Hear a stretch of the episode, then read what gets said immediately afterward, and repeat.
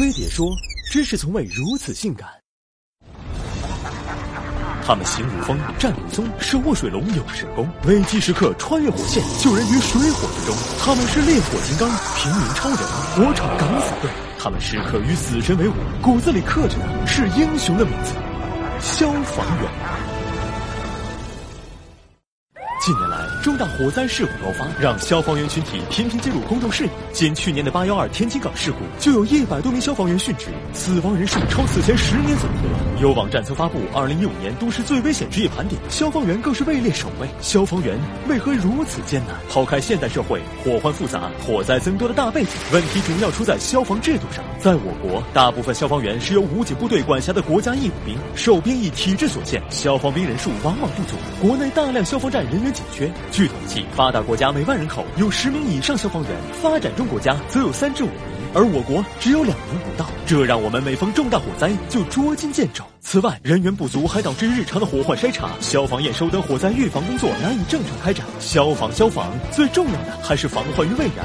可按照消防部队的新编方案，十个消防员里只有一个负责预防，火患重重也就不足为奇了。都这样了，消防员还要兼顾救猫开锁、土马蜂窝，就算会分身，也难免力不从心。迫于这种现实，消防兵只能绷紧神经，二十四小时在岗，即使睡觉也是警铃一响立马起床，整理装备到发车的时间以秒计算。为此，有人不脱衣服。睡觉简直像修炼，而到了火场，真正的考验才刚开始。按兵役制度，十八至二十二岁的新兵是消防兵的主要来源，服役期两年。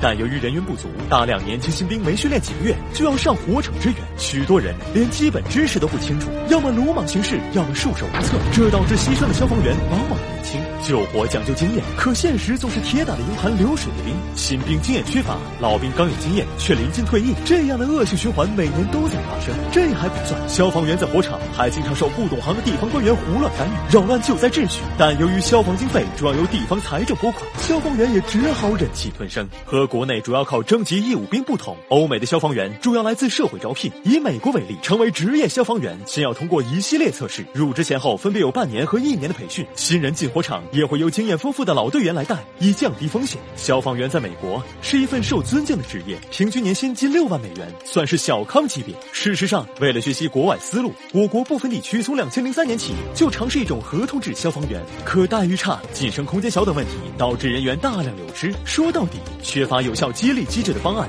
根本站不住脚。中国消防员作为人民的救火英雄，如今却渐渐变成了一个只讲奉献不谈待遇的职业。他们一次次用自己的生命来延续别人的生命，而我们却只能在灾难过后忙着点蜡烛。如果他们的英勇奉献最后都变成了飞蛾扑火，那么这样的英雄赞歌不唱也罢。亲爱的爸爸妈妈，你们好吗？现在工作很忙吧？身体好吗？我现在对你挺好的，就是逢年过节有点想家。越是万家团圆日，责任越不能放下。张三家老婆要闹自杀，李四家的猫它上树啦，收的除了这身专业装备，其次就是居委会大妈。小张昨天疯烈士了，您二老就为他自豪吧。